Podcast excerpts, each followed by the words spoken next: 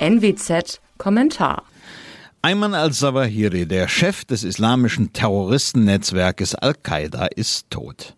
Zwei amerikanische Hellfire-Raketen beförderten ihn ins Paradies.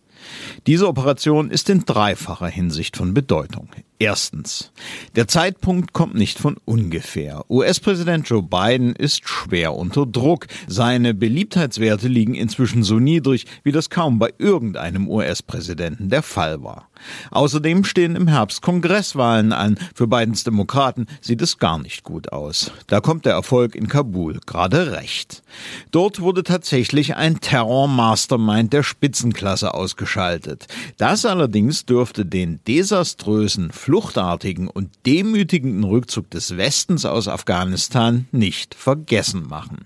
Für den war Joe Biden hauptverantwortlich und ist es damit auch für die Folgen. Zweitens. Al-Qaida ist noch immer aktiv. Auch wenn Corona und der Ukraine-Krieg den islamischen Terror aus den Schlagzeilen verdrängt haben, bleibt diese Bedrohung doch bestehen.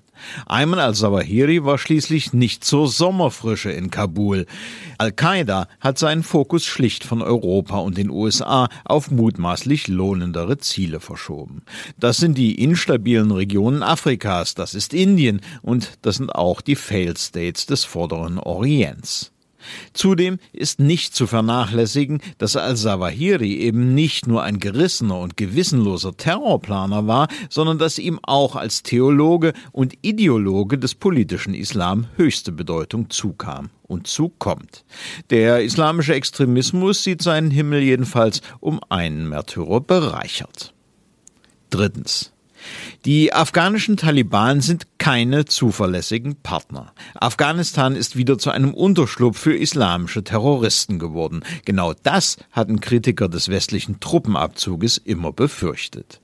Besonders beunruhigend sind die Details der Operation gegen Ayman al-Zawahiri. Nicht nur, dass die Taliban-Führung in Kabul wusste, dass der Al-Qaida-Chef sich im Lande aufhält, sie gewährte ihm auch noch großzügig Gastfreundschaft. Al-Zawahiri lebte in Kabul im Hause von Sirajuddin Haqqani. Dieser Mann ist zwar offiziell nur Innenminister, wie in jeder Diktatur existieren aber auch bei den Taliban weit wichtigere informelle Netzwerke innerhalb der Machtstrukturen. Haqqani ist der Kopf eines unter den Taliban höchst einflussreichen Netzwerkes und gilt als einer der wichtigsten Stützen des Regimes. Das FBI hat auf ihn ein Kopfgeld von 10 Millionen Dollar ausgesetzt.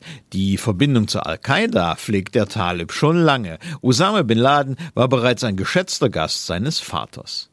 Diese Verbindungen weisen darauf hin, dass die Taliban bewusst die alten Verbindungen zum internationalen islamischen Terrorismus aufrechterhalten und diesen aktiv unterstützen. Daraus ergibt sich eine Lektion, die sowohl für die USA unter Joe Biden als auch für Deutschland unter Kanzler Scholz Gültigkeit besitzt. Afghanistan, die Taliban, darf der Westen nicht mit einem einzigen Dollar, einem einzigen Euro unterstützen.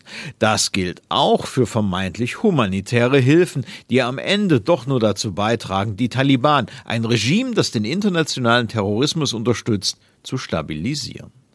Deutschland hat seit der Machtübernahme der Taliban rund 600 Millionen Euro nach Afghanistan gepumpt. Auf einer virtuellen Geberkonferenz im März hat Berlin noch einmal 200 Millionen Euro versprochen. Mit Fug und Recht kann man sagen, die Ampel und das von den Grünen geführte Außenministerium und letztlich damit die deutschen Steuerzahler finanzieren auf diese Weise indirekt die Paten des internationalen islamischen Terrors. Mein Name ist Alexander Will. Sie hörten einen Kommentar der Nordwestzeitung.